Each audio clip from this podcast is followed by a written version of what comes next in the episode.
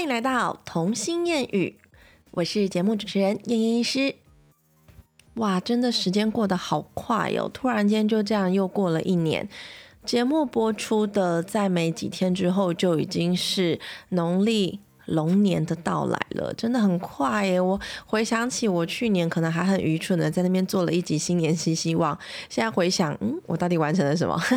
没有，所以啊，才有一些那个呃比较就是高。有有一些书本在建议你说要怎么对你的未来一年做期许，千万不要去期许这种新年新希望这种事情，因为当你期许的是这一年要完成的事情，好，那你百分之九成 都不会完成，所以你只能期许说我接下来这个礼拜或接下来这两个礼拜要完成什么事情，从这种小的地方开始做起，效果可能会比较好。好啦，供大家参考一下。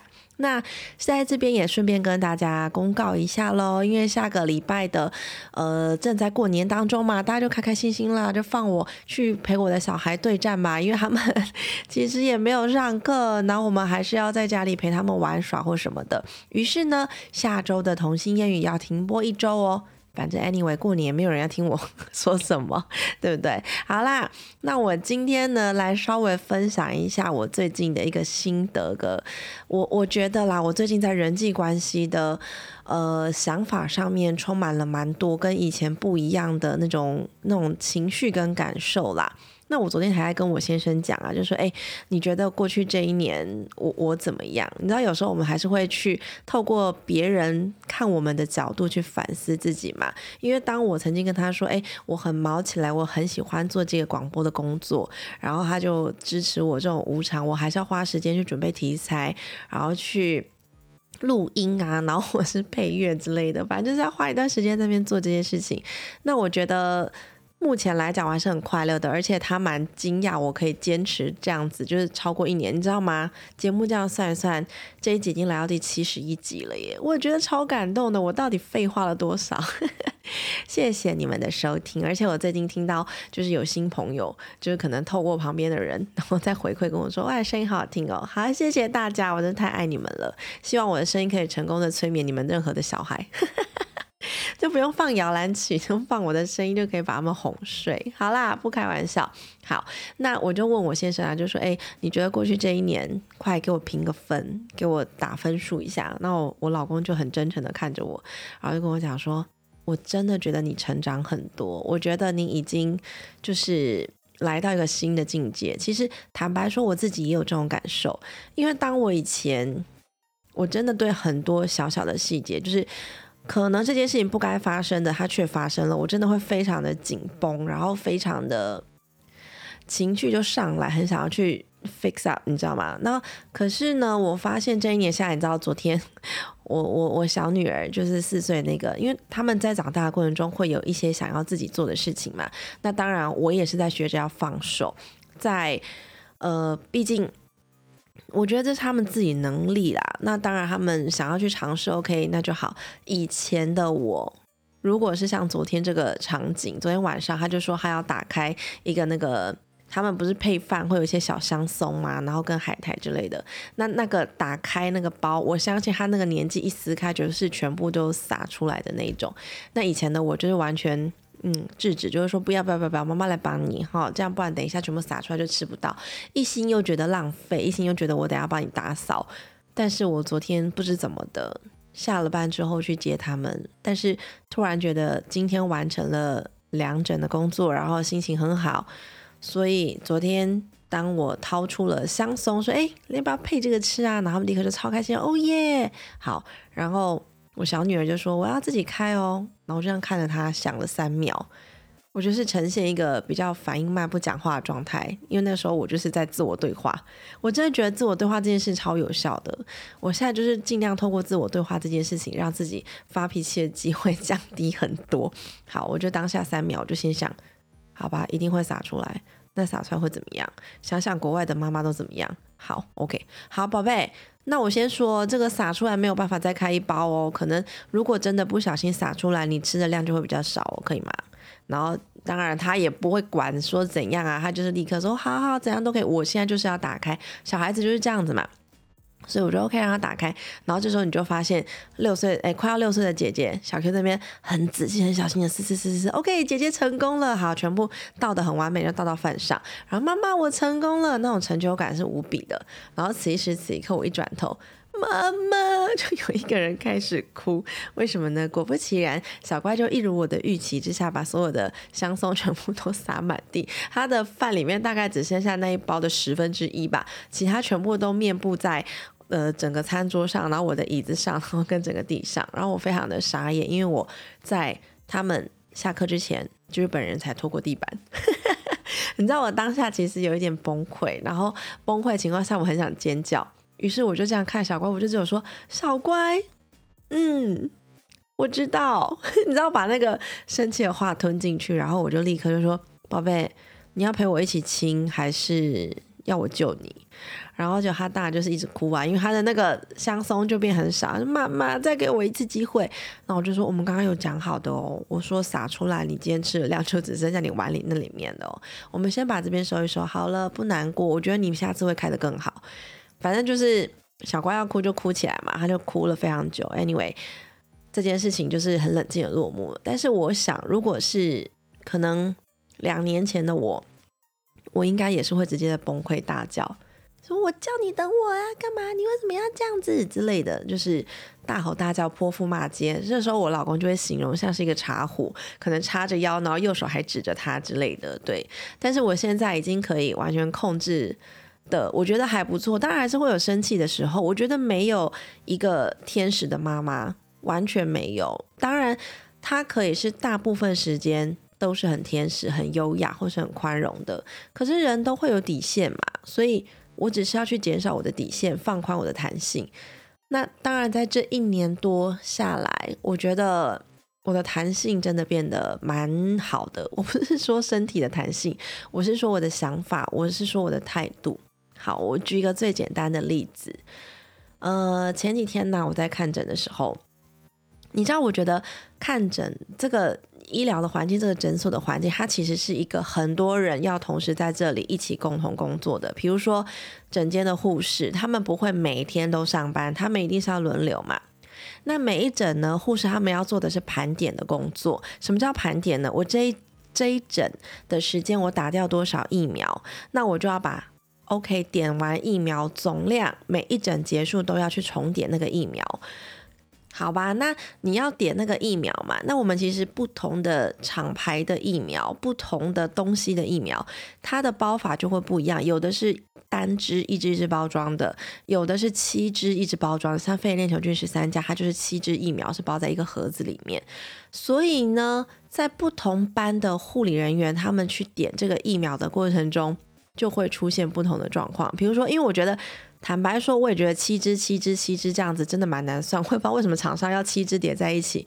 好，那他们就是有有我我遇到的状况啦，就是我听到他们在讲，就是好，假设 A 护理人员就会讲说，这个七支就是七支，七支一定是摆在一起的。如果我们今天打掉了，剩下两只也不要去跟那七支摆在一起，一定就是七个一排，七个一排这样子，我们点几排，七乘以几，然后再加上剩下的，这样就可以了。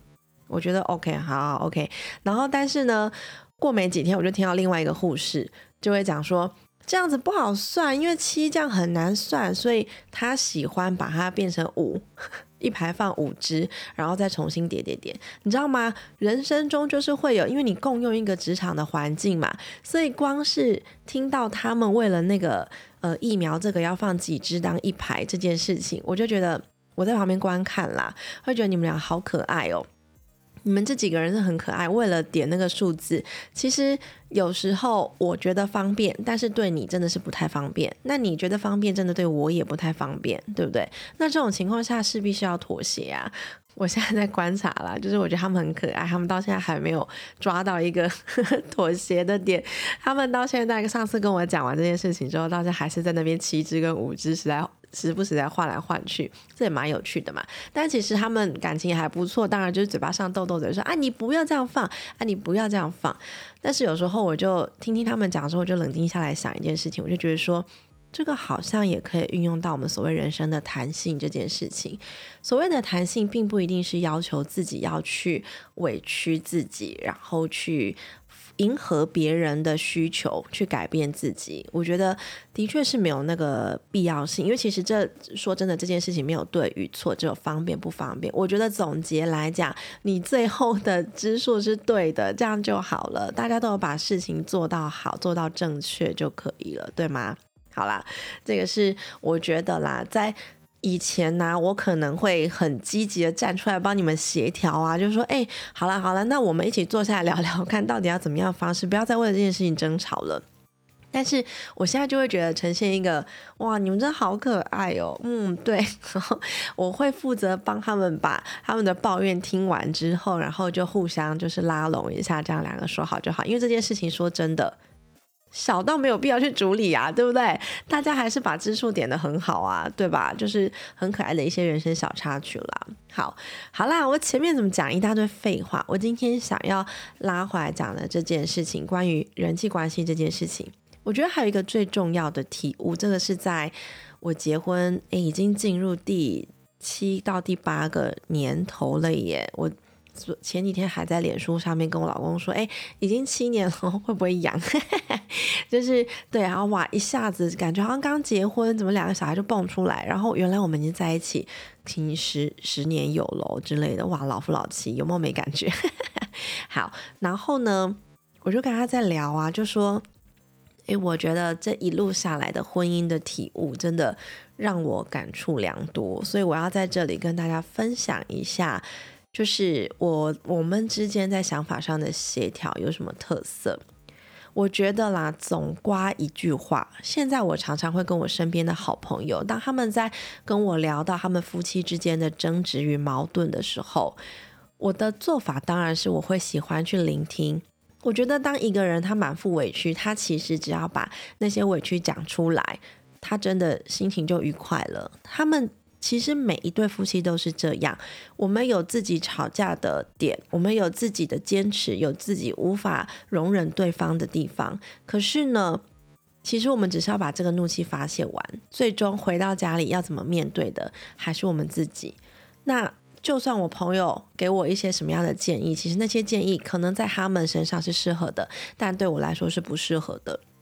所以我自己深知这个。概念，所以相对之下，我很我我在听聆听朋友们的一些困扰，我其实不太做一些建议，或者是呃做一些批评指教，你知道吗？因为其实没有人够格啊，每个人婚姻的问题都是他们两个人之间的问题，我们外人其实能够负责、能够帮忙的，其实就是帮他把这些不好的情绪发泄掉。当他把这些不好的情绪。去抛在一个很硬的石头上，比如说，我也跟着他一起火到，帮他骂说：“哎，你老公怎么这样啊？太机车了吧？或者是怎么可以这样对他？就不爱你啦？这样子七嘴八舌完之后，你觉得他回去火气不会更大吗？他回去一定会再跟他老公继续吵架，这样并没有比较好。我们也不是要强调所谓的劝和不劝离啦，但是我觉得现代人非常需要的就是一个情绪释放的管道。”我现在在录 podcast，我也是在释放啊！我不断的在这边讲我家的事情，讲我小孩，讲我老公的事情。其实我就是在做一个情绪的释放，然后而且我觉得很舒服，因为没有任何人可以回答我，你知道吗？没有任何人可以在我讲的当下批评我。OK，我好爽哦，是不是？其实说真的，当你那些不开心的情绪，所有的负面的情绪跟想法，只要一旦说出口之后，宣泄完了。你其实就能够冷静下来，你其实自己知道有什么方法可以回去面对你的另一半，对不对？所以当然我们不能把这种情绪去直接释放在另一半身上，因为另一半也有他的想法，也有他的委屈。当他的委屈跟你的委屈其实没有对等在同一个事件上面，没有在同一个观点上面的时候。如果在互相把彼此当成一个宣泄的角色、宣泄的管道，反而会造成第二度的纠纷。所以有时候我们说，虽然最亲密的人他是枕边人，他是要跟你过一辈子的人，他再怎么亲密，但还是有些话要适可而止的说。坦白说，在前面这几年前面。嗯，可能刚结婚的那三年吧，就是大女儿出生，对啊，差不多两岁之前，我觉得那一段时间是非常我跟我先生也经历过一段很煎熬的时候，因为动不动就会吵架。因为我当时候真的天真的以为我所有的话都可以肆无忌惮的跟他讲，包括我对他的不满，我也觉得我很直白的告诉你，你就会去改变。其实说真的，那个隐藏的潜意识的心态就是我想要去改变我先生，让他变成我想要的样子。对吧？很有道理，对不对？我希望他可以配合我，因为我有一些呃生活方面需要他改进的部分。但是他为什么要去改进？等我冷静之后，我反过来想，他也是有他的生活习惯啊。凭什么是我一直强迫他去配合我，而不是我们一起沟通，然后发展出一个新的方法，对不对？那。在这沟通的过程当中，如果两个人可以产生一个很好的良性互动、良性沟通，而且是有建议性的前提，让两造一起共同去改变，那就会走向一个很美好的前景。所以你会发现，很多夫妻都是在小孩出生之后，就会面临到一堆争吵的问题，然后观念不一样等等的。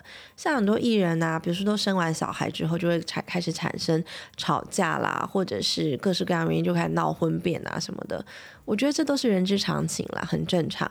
因为在一段又一段的生活压力之下，跟其实我们结婚这件事情，对我们来说是一个很大很大的人生观的。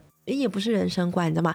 整个生活习惯，整个我必须要为了整个家而着想，我不再是只要想我一个人就好了。我必须要想到我现在的行程会不会影响到全家人，我必须要想到我现在花掉这些钱，我要怎么样在活用在比如说房贷上面，或是小孩的学费上面。其实你要考量的点都太多了，所以当你构成了一个家庭之后，你那个压力真的是无形的大。那这些压力大到很容易会因为小事，真的生活中枝微末节的小事，那些在你们谈恋爱的时候都是觉得最可爱的，比如说谈恋爱的时候就觉得对方放屁都很香，小孩出生就是觉得老公放屁就很臭。我只是举一个例子啦，对对对，大家可以理解我说什么吗？对不对？那在这中间呢，双方的磨合期就会让你有一个弹性的空间。你会开始觉得说，也对耶，我老公好像这样做也没错。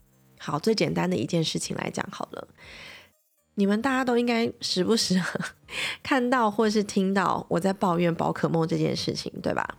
好，那宝可梦这件事情其实是一开始是我自己很抗拒，我就觉得这些角色有什么东西啊，就是一个坑钱的东西啊，从头到尾去玩宝可梦追踪机，我也没办法。长进，然后还会沉迷，然后还要花很多钱，因为还有很多周边商品，这才是最可怕的利益来源。好，那我就很害怕我的小孩去沉迷这些事情。但是，当你最害怕的事情就会发生。你看，小 Q 就超级爱宝可梦啊，他对宝可梦的痴迷，甚至已经到了就是什么人物的属性几星，什么攻击力很强，他会进化成什么，他了如指掌诶。那你看，我前面好几次都讲说我百般的禁止，甚至我还直接跟他讲说，你如果想要去打机台，就换一个妈妈，有吗？我前面几集有稍微讲到，我就是对他讲了这么狠的话，因为那是带着我的情绪出发的。但是呢，反正后来发现我这样强制的，呃，控制、克制他不要去喜欢这件事情，反而是非常大的反效果。他对宝可梦的爱越来越深，然后在学校一定会跟同学聊嘛。好，于是我后来我就跟我的好朋友，好啦，我好朋友就跟我讲说，他儿子也曾经沉迷过一段时间，但是后来他采取的方式，他就是陪伴他去看任何的宝可梦图鉴，甚至会讲睡前故事，然后把宝可梦的一些剧情啊，或者是角色啊，都帮他分析的非常透彻，陪他一路的去了解。那这个方法呢，也让他儿子变成说，他对宝可梦的人物非常的理解，然后非常的有。自信心，然后他变成在学校是呈现一个被人家咨询的角色。当同学要问说：“哎，哪一只可以打过哪一只啊？”看不懂的时候，就可以问他，然后他儿子就会非常得意的，就是觉得哦，那就用那个去打，比如说火属性啊，用电属性啊，水属性啊之类的，就可以打得赢。你知道吗？他就是一个很得意，但是因为他已经了解非常透彻了，所以他明白这一切在做什么。相对之下，后续的。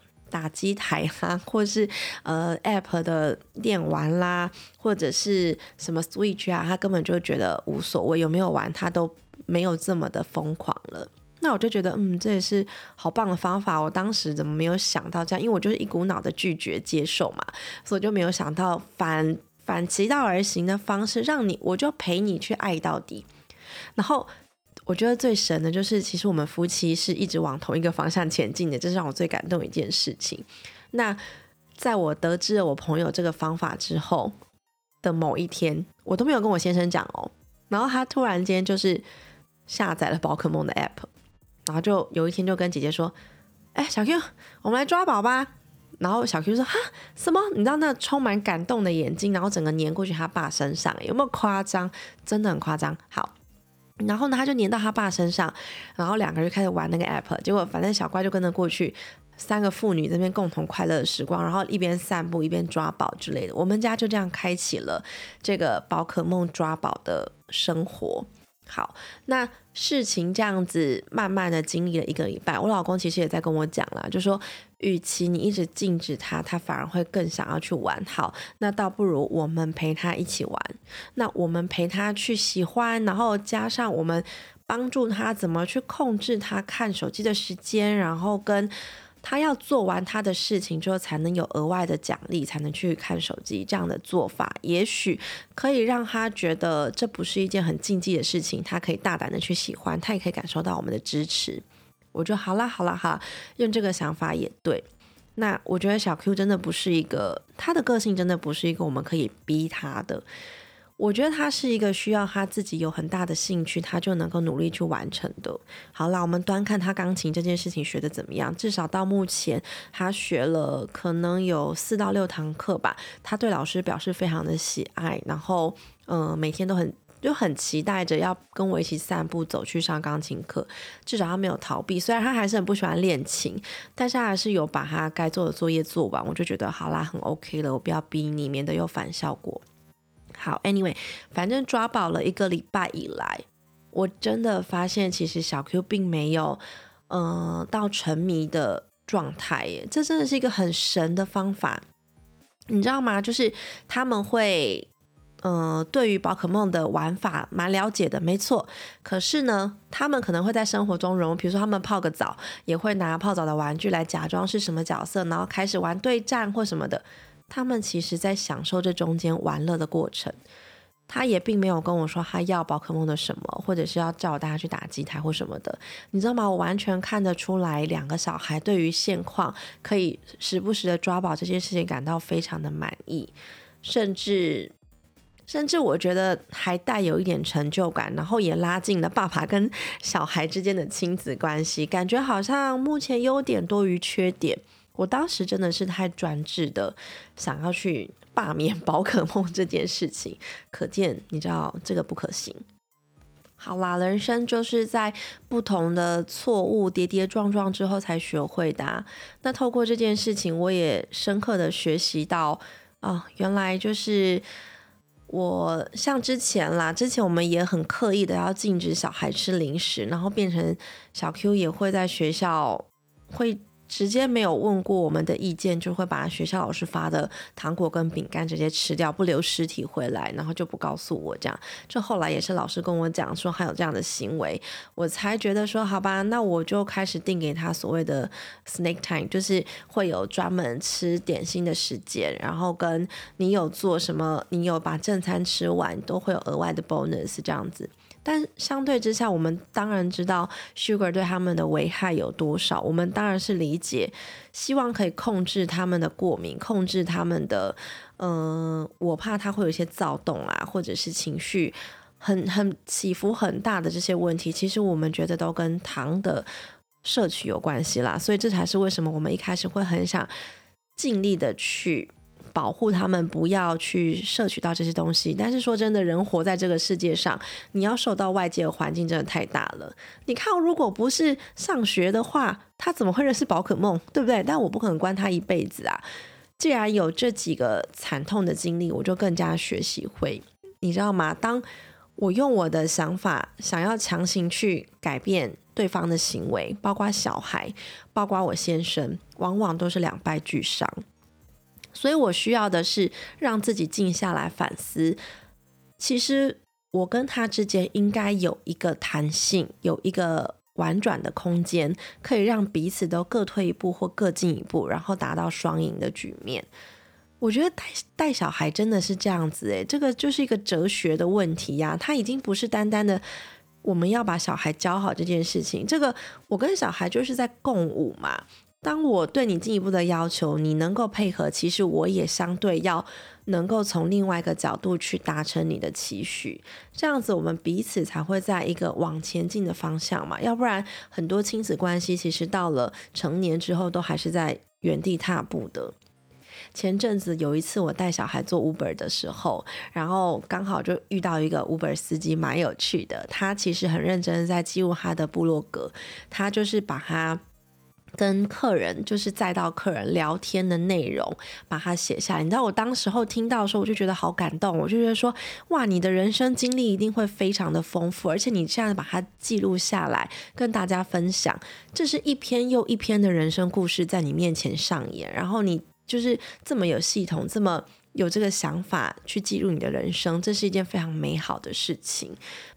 我后来有去追踪了他的部落格，看了一下他的一些文章，然后也发现到里面会有谈到一些人跟人之间相处啊，他那个咩咩嘎嘎啊，然后或者是说在长大的过程中，心里会有一些过去的缺憾啦，或者是反正一些成长的足迹。